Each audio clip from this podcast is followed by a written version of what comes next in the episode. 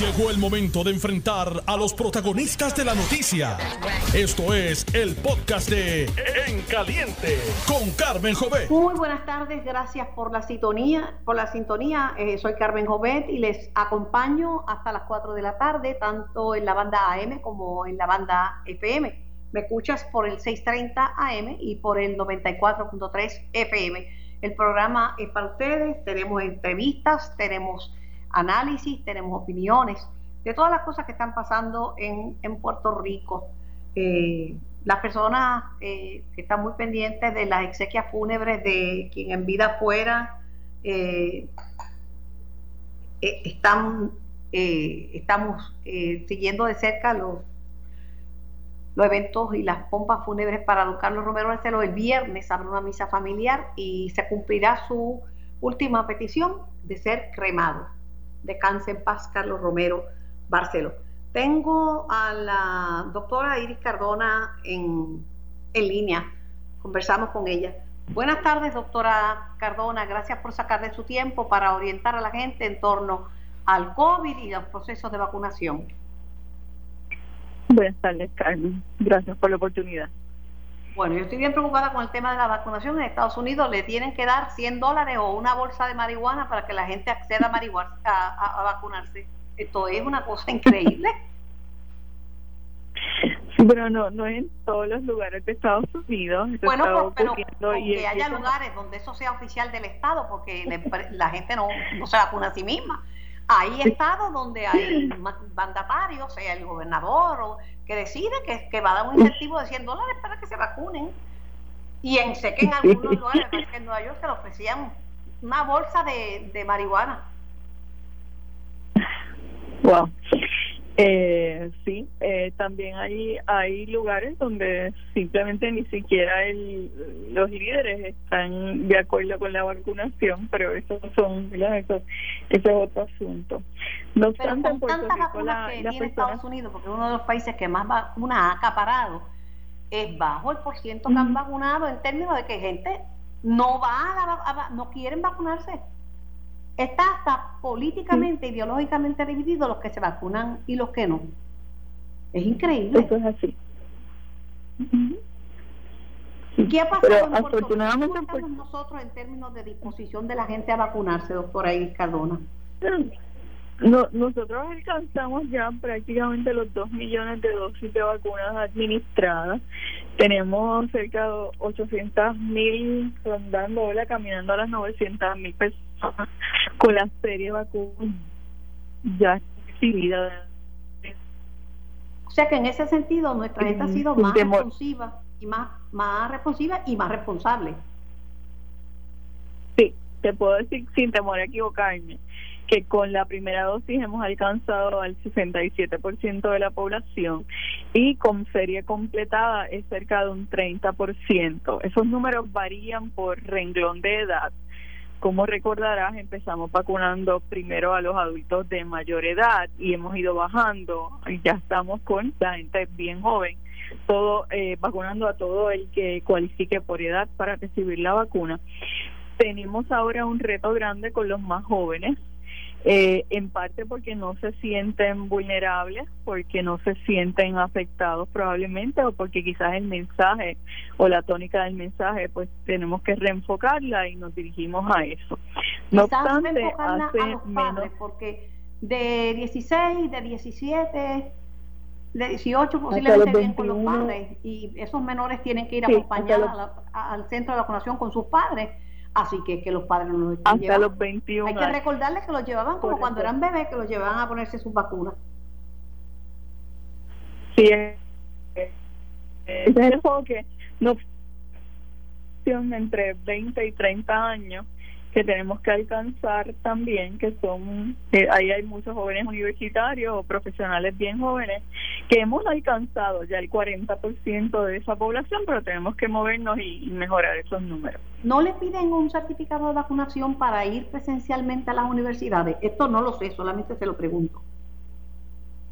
Bueno, el, el certificado de vacunación de ciertas vacunas que están requeridas según la ley de inmunización se pide para estudiantes de nuevo ingreso en todas las universidades. No obstante, la vacuna de COVID es un producto nuevo, eh, es un producto que no está propiamente aprobado por la Agencia de los Alimentos, sino que media una autorización de uso de emergencia.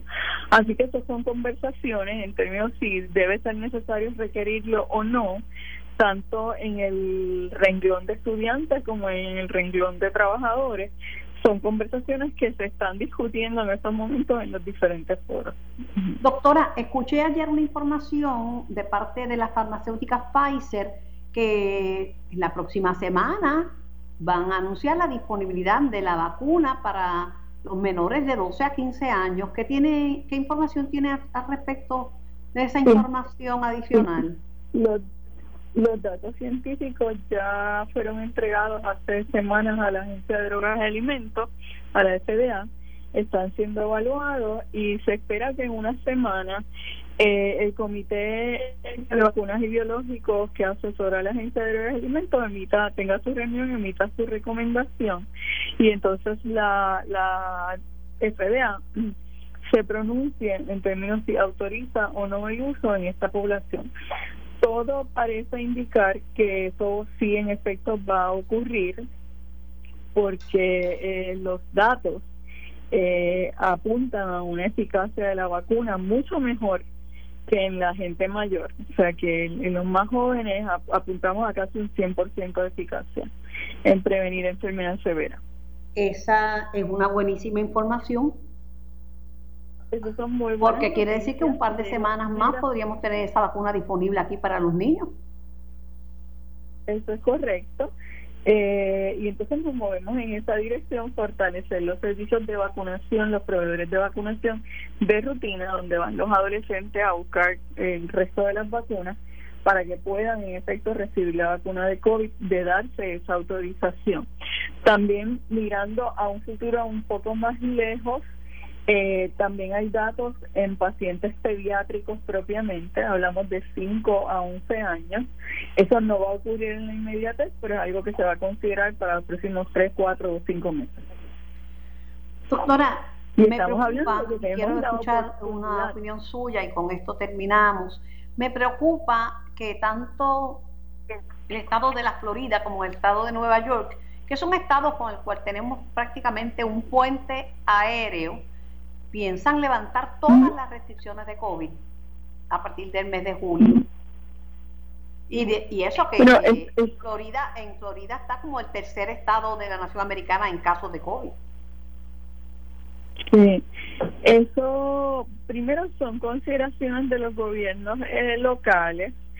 Segundo, eh, tiene que ver con el avance de la vacunación y la expectativa de que en los próximos tres meses se logre vacunar a la gran mayoría de la población. Pero nuevamente nosotros sostenemos que esto es como una especie de carrera, vamos avanzando en la vacunación, mientras tanto tenemos que asegurarnos que los números de contagiados se mantengan al mínimo para que no sigan apareciendo variantes que reten eh, tanto los tratamientos existentes contra la enfermedad que conocemos o, o las vacunas.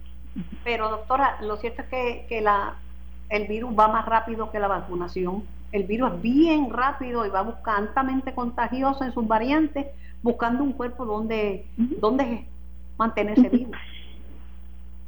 Sí, eso, eso es esperado, o sea, eso es conocido por los científicos, los virus no tienen vida propia y van buscando adaptarse.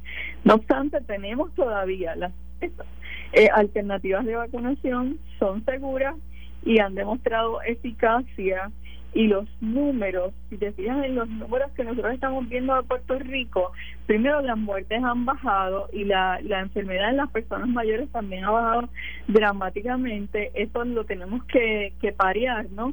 Con, con el éxito de la vacunación que lo hemos logrado alcanzar eh, dentro del grupo de mayores de 60 años al 90 de la población con la primera dosis y el 40%.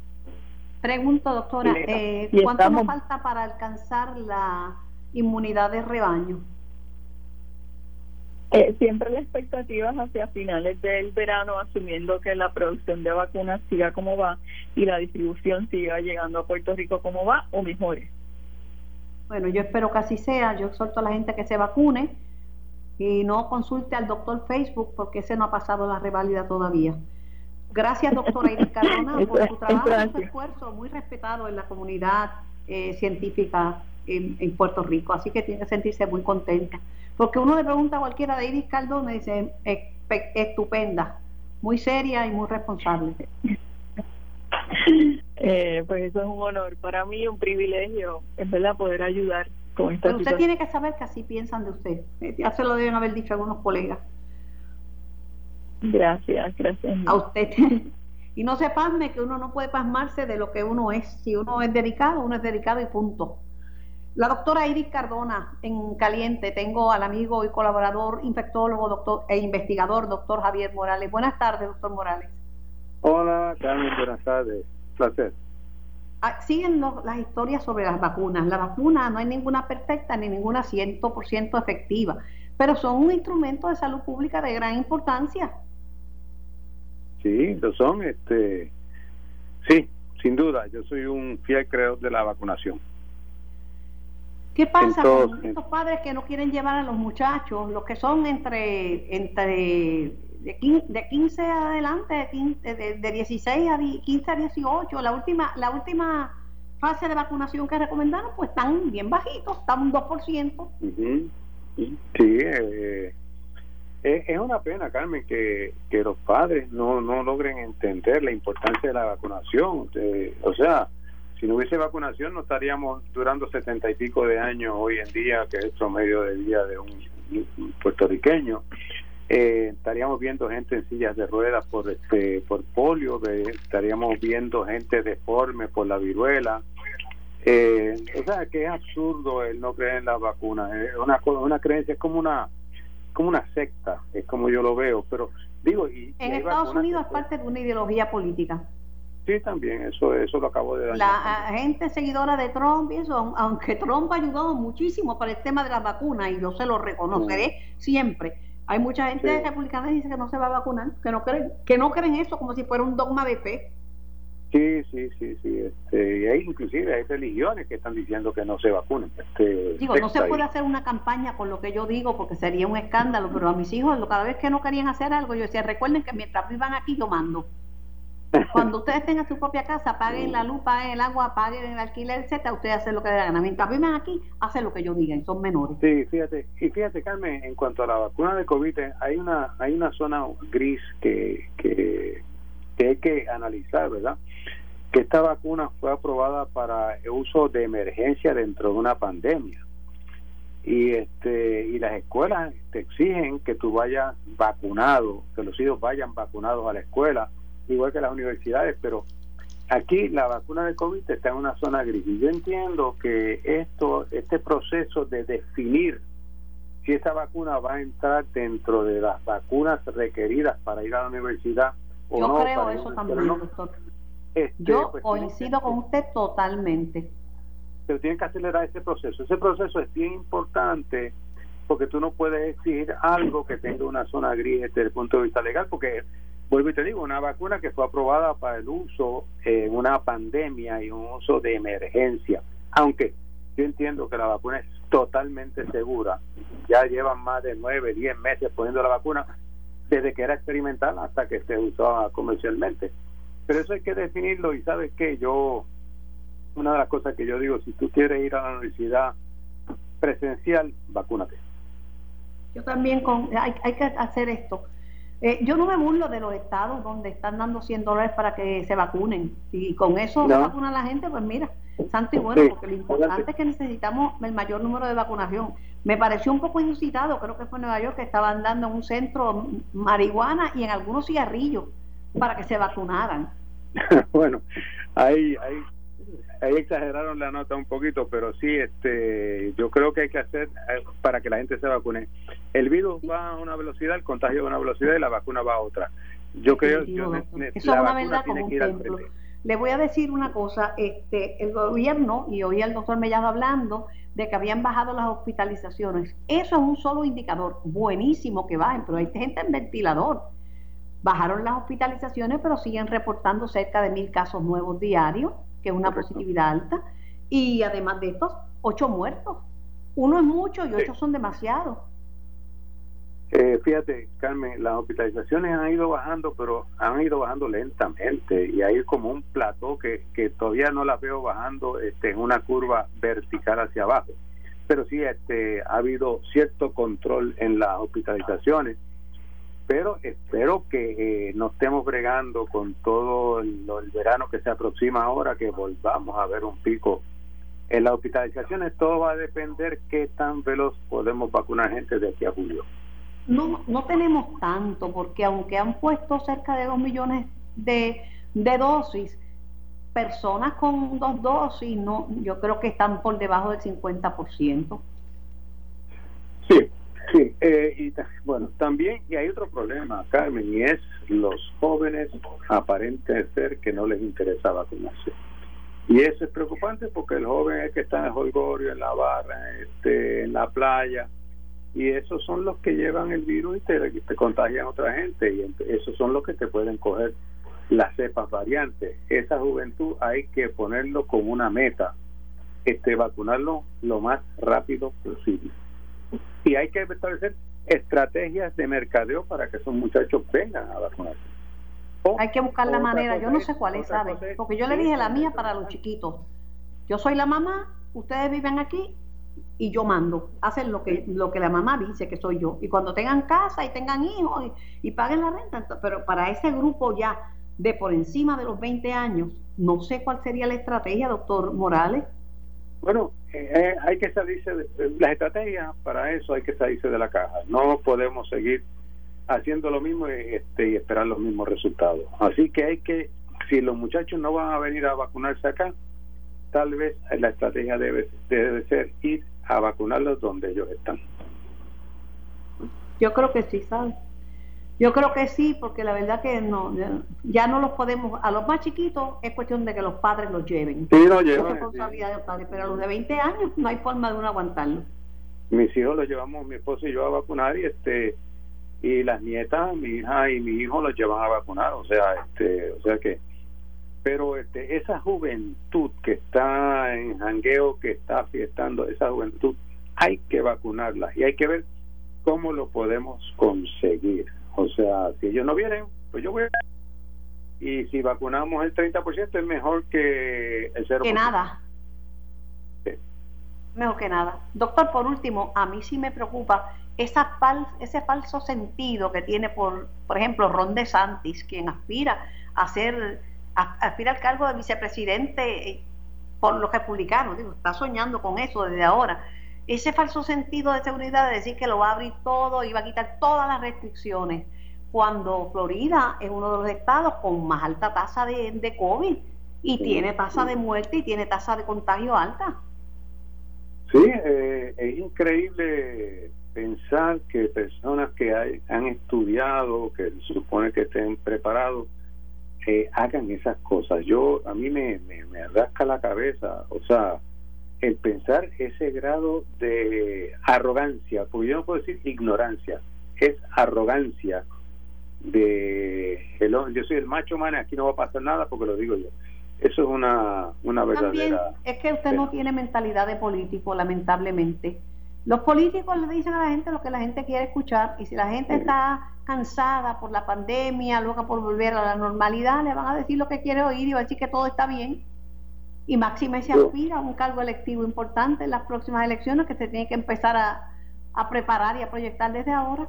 Lamentablemente para político, doctor, usted no sirve. No, no, jamás, jamás me Lamentablemente, bueno como infectólogo, mejor como amigo, buenísimo como investigador, pero ni sueña con la política, no cualifica, ¿sabes? jamás me ha pasado por la cabeza. Ni es que si le va a decir a la gente la verdad, no crea que va a encontrar tan buenos resultados. Ese es el problema. Fíjate, yo creo que un político honrado y honesto que diga las cosas como son, no desaparece. Ah, pues entonces láncese. Pues entonces sí tiene madera, me convenció. No, no, no, lo que pasa es que yo le doy el voto. Doctor, gracias por su tiempo, gracias por su análisis, gracias por colaborar tan intensamente durante esta pandemia. Era el doctor Javier Morales, infectólogo e investigador de vacunas, dicho sea de paso, y de tratamientos innovadores. Me voy a la pausa, regreso con el senador William Villafaña aquí en En Caliente por Noti 1630. Estás escuchando el podcast de En Caliente con Carmen Jovet de Noti 1630. Tengo al senador progresista William Villafaña en línea. Buenas tardes, senador Villafaña. Saludos para ti, Carmen, y saludos para el pueblo de Puerto Rico. Bueno, el Senado aprobó una medida que establece como delito los feminicidios. Y del PNP, de la delegación PNP en el Senado, solamente usted votó a favor de la medida. ¿Por qué? Bueno, eh, en Puerto Rico hay machismo, eso no lo podemos esconder y, en casos extremos lamentablemente terminan con asesinatos. E, eso se tiene que acabar y la mujer puertorriqueña merece sentirse segura y apoyada y creo que eh, la legislación que se aprobó en el día de ayer no es la solución completa al problema eh, que hemos tenido, pero es un paso en la dirección correcta y no hay una solución completa, senador. Son muchas acciones poner el, currículo con perspectiva de género, mejorar el sistema eh, para que no le falle a, las mujeres. Eh, son muchas cosas que tenemos que hacer. Definitivamente, Carmen, y, creo que debemos eh, desde la Asamblea Legislativa dar todos los pasos afirmativos que podamos para brindarle ese apoyo y esa seguridad que merece la mujer puertorriqueña. El portavoz de la delegación senador Tomás Rivera Chate estaba diciendo que eso es una medida innecesaria para las gradas, una charlatanería, que eso ya estaba tipificado en el código, que era innecesario llover sobre mojado. No fue en esas palabras, pero quiso decir algo así por el estilo. Y yo respeto su posición, entiendo los puntos eh, y argumentos que él esbozó, pero entiendo que de todas maneras eh, lo correcto era votarle a favor a la medida. Eh, ¿Lo miraron mal porque fue el único de la delegación que votó a favor de la medida o no? No, en lo absoluto. Eh, todos mis compañeros saben mis posiciones en cuanto a este tipo de asuntos y lo respetan también. Bueno, que también uno tiene que tener su, su propia cabeza. Uno está en la delegación y usted no va a, votar una medida en favor del Estado Libre Asociado, porque eso es una cosa que no representa la ideología del partido que usted en el que milita, pero una cosa que tenga que ver con una medida de acción y de justicia social. es, que esto, no Es que esto no es un issue ni es un problema de un partido en particular, esto es un problema que afecta a todas las mujeres puertorriqueñas y que todos debemos de algún u otro modo ser partícipes del proceso de brindar las herramientas necesarias para, para resolverlo. Así que Por eso, la medida que yo entienda que mi voto ayude en esto, bueno, a menos que el machismo sea una ideología. No lo, no lo es. Yo creo que hay hombres muy sensibles que sufren con lo que están viviendo las mujeres eh, y tenemos que ir juntos de la mano para tener una sociedad más justa. Usted es padre y, es hijo de una mujer y, una esposa. y, y Carmen, la mayoría de los hombres, la mayoría, la vasta mayoría de los hombres rechaza lo que ha estado ocurriendo, rechaza la violencia doméstica, pero todavía hay rezago, que eh, no solamente aquí en Puerto Rico, en el resto del mundo, que lamentablemente... El, gobernador este insiste en, poner en vigor, senador Villafañe, el currículo con perspectiva de género a partir del mes de agosto.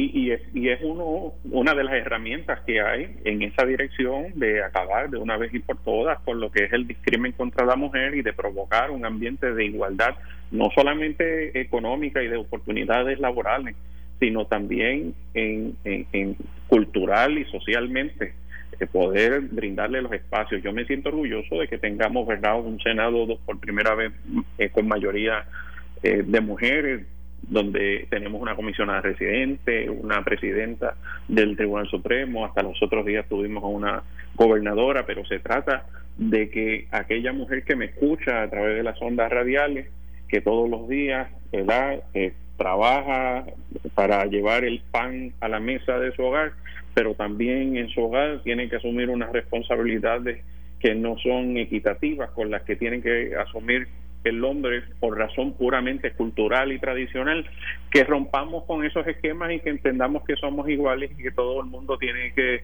asumir esas responsabilidades de manera compartida y también de tener las mismas oportunidades y derechos. De eso es lo que se trata. Y, y el concepto de perspectiva de género no se puede trivializar ni tampoco comparar con lo que ocurrió aquí hace algunos años, donde la pretensión era, o, lo que ocurrió fue que se le dieron unos panfletos de que revelaban eh, intimidad sexual a, niños menores. Eso no es eh, perspectiva de género. Sí se tiene que hablar de sexualidad, pero no de manera gráfica estar este, eh, enseñando relaciones sexuales a, los niños. Eso no es.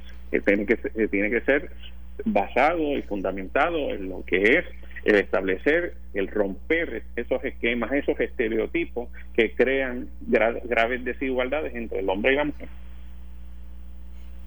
Eh, senador, el gobernador de Puerto Rico también puntualizó, puntualizó que el sistema le falló a Aurea Ruiz, la joven que fue asesinada y cuyo cadáver apareció calcinado, que había ido en dos ocasiones al tribunal de Caguas buscando una una orden de protección. Y ha habido un debate tremendo porque entonces el secretario dijo que, que la jueza había fallado, el presidente de la judicatura dice no, que es que debieron estar los fiscales allí, pero a la hora de repartir culpas no es importante que se le dé la debida protección y lamentablemente no todas las salas están especializadas en violencia, en violencia doméstica, son algunas nada más.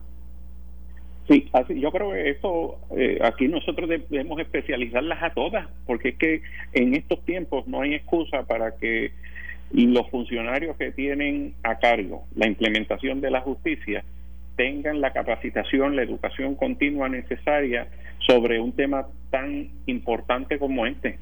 Todos debieran tener esa educación continua, todos debieran tener ese, ese conocimiento. Eh, y es decir que cuando les estén de turno tanto fiscales como jueces etcétera todos tengan no solamente el conocimiento sino también la sensibilidad eso, eh, para, para atender el caso. eso sobre todo. El senador eh, el asesinato de Keishla Rodríguez digo asesinato porque así ya lo estableció el Instituto de Ciencias Forenses ha puesto de manifiesto la discusión sobre la pena de muerte sondeos que han hecho los compañeros periodistas entre los legisladores, me parece que en Puerto Rico la mayoría está en contra de la pena capital. Sí, yo, yo también estoy en contra, Carmen. La realidad es que eh, no, no podemos apagar el fuego con fuego. Tenemos nosotros que, eh, sí, merece un castigo, definitivamente, pero no puede ser la propia muerte la el mecanismo de, de resolver este, este problema. Hay otros mecanismos. Y merece un castigo, pero merece también un juicio justo e imparcial, porque este es un país de ley y orden. También. También. Bueno, de vez en cuando traen el tema, porque como usted sabe, este hace hace un tiempo, en el año, en el 2013, hubo montones de, como tres o cuatro casos, donde la Fiscalía Federal pedía pena de muerte en el caso de personas que están acusadas de asesinar agentes, agentes de DEA y agentes de, la uniformada y, y, en el caso este, dramático y conocido de la masacre de la tómbola, pero ningún jurado ha emitido en Puerto Rico un veredicto de pena capital. Correcto, sí, y yo espero que se mantenga así. Las sociedades avanzadas van en esa dirección y yo espero que algún día a nivel de los Estados Unidos pues también se adopte. Senador Villafañe, gracias por su tiempo, gracias por participar en el caliente que tenga linda tarde. Igualmente para ti, Carmen, y para todo nuestro pueblo. Tengo a la senadora Lixa Morán en, línea telefónica. Senadora, buenas tardes y gracias por eh, contestar nuestra llamada. Buenas tardes, Carmen. Espero que te encuentres bien, igual que todos los radios oyentes yo cuidándome mucho porque el COVID no, no ha acabado, ¿sabes? Los contagios esto no Esto no para y exhortamos, ¿verdad? Vamos a, ofrecer la oportunidad de que el pueblo siga continuando cuidándose. El uso de mascarilla debe ser importante, eh, no importa en el lugar donde te encuentres, si es cerrado o abierto, así que seamos precavidos y mantengamos la salud, está en nuestras manos. Senadora, usted le votó en contra a este proyecto, esta medida que establecía como delito los feminicidios en Puerto Rico. ¿Por qué? Bueno, este, el proyecto lo que realmente buscaba era tipificar ese tipo de delito. Eh, la realidad es que era como un sello de goma poner un número en unas estadísticas para definir que era un feminicidio y un transfeminicidio. En términos de mi voto en contra, ¿verdad? Este, como forense criminalista por profesión, nosotros cuando vamos a investigar una escena de crimen, un homicidio, no importa el género de la persona que sea víctima, nosotros tenemos que investigar en propiedad, ¿verdad? Con todo, con todos los métodos precavidos, minuciosos, levantar evidencia sin importar el género de la persona. Me parece que este proyecto iba dirigido a etiquetar a la mujer, eh, básicamente con esos números estadísticos no hacemos nada porque no solucionamos, no hay un plan de trabajo dentro del proyecto. Simplemente sacábamos a mujer a la mujer de un de una columna y la poníamos Pero en, otra. sin embargo, los números estadísticos nos, ayudan para ver la gravedad de un problema. Si no conociéramos las estadísticas de cuántas mujeres mueren a mano de sus esposos, novios, amantes y examantes, no estarían declarando una emergencia nacional el asesinato de eh, mujeres. Eso, eso es correcto. Así que no hay necesidad de tipificar el feminicidio, porque ya eso quiere decir que nosotros contamos con las estadísticas hoy para declarar la emergencia de violencia de género y por eso se generó una orden ejecutiva y que está vigente hoy, que estamos comprometidos con un comité que se llama PARE. Así que estadísticamente hablando, Puerto Rico tiene esos números a la mano. Yo estoy consono en que si nosotros queremos ¿verdad? la equidad de género y que nosotros seamos tratados como como como con igualdad ¿por qué etiquetar en una estadística el feminicidio y transfeminicidio cuando ha sido atendido en las estadísticas que nos ha llevado hoy a la orden ejecutiva? Yo no creo en los sellos.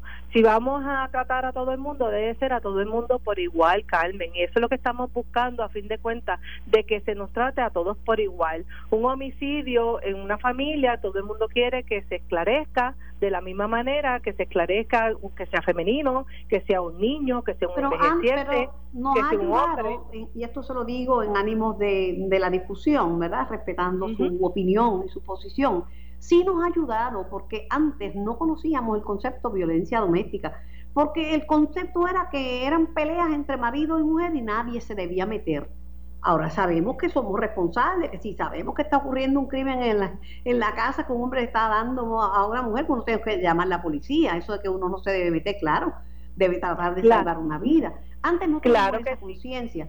Y si mataban a una mujer, no, no, lo que decían eso es pasional. Y, no, puede haber pasión en un asesinato.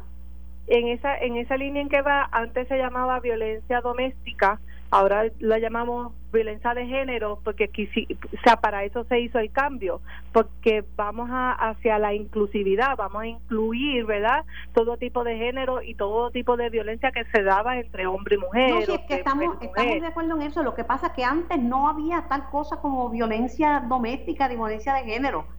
Era simplemente otro nada y una gente ni lo veía son cosas de, de marido y mujer son peleas de marido y mujer y lo despachaban así tan fácilmente. Y si era que mataba a una mujer, ah, bendito, o sea, muchacha andaba con una falda que se le veía todo, se lo estaba buscando. Yo creo que sí hemos aprendido a distinguir que hay cosas que le ocurren a las mujeres por ser mujeres y porque se las ve como propiedad de un hombre y como se las ve como incapaz de, de, de, de tener, de, tener los mismos derechos y la misma dignidad de un hombre. Eso es correcto, pero igual ocurre en esa violencia de género crímenes contra el hombre y no lo tenemos que tipificar. El, eh, son un número ¿Pero usted cree que, es la misma eh, proporción de mujeres que asesinan hombres que de hombres que asesinan mujeres? ¿Perdón? Es la misma proporción. Eh, los hombres que asesinan mujeres a las mujeres que asesinan a sus compañeros tampoco no es la misma proporción, igual que no es igual que nosotros tenemos una violencia contra un niño. La proporción no es la misma, pero tenemos que atender los casos por igual. No podemos discriminar porque sea mujer, yo lo tengo que atender con mejor diligencia que si fuera un niño menor de edad. Yo me voy dirigida a que todos somos Si somos víctimas, tenemos que ser tratados por igual. Los momentos de enclarecer los delitos deben ser a todo el mundo por igual. Pues este, está siendo atendido. Un, un, programa o un proyecto de ley que eliminen las salas especializadas de violencia doméstica. Porque, porque atienden mujeres, no atienden hombres, no sé si llevan hombres, o porque eso no es necesario, que vayan como cualquier hijo de vecino, que no tengan eh, la, la ayuda, el respaldo de una sala especializada. Diste, diste el clavo, utilizaste un término bien específico, es sala especializada. En este momento tenemos oficinas especializadas para atender las mujeres que son víctimas de violencia de género. También tenemos el Departamento de la Familia, un rincón que atiende la violencia contra el niño, por ejemplo, y tienen que ser eso, especializadas para poder atemperar y ayudar a esas personas que están en ese ciclo de violencia o han sido víctimas de violencia.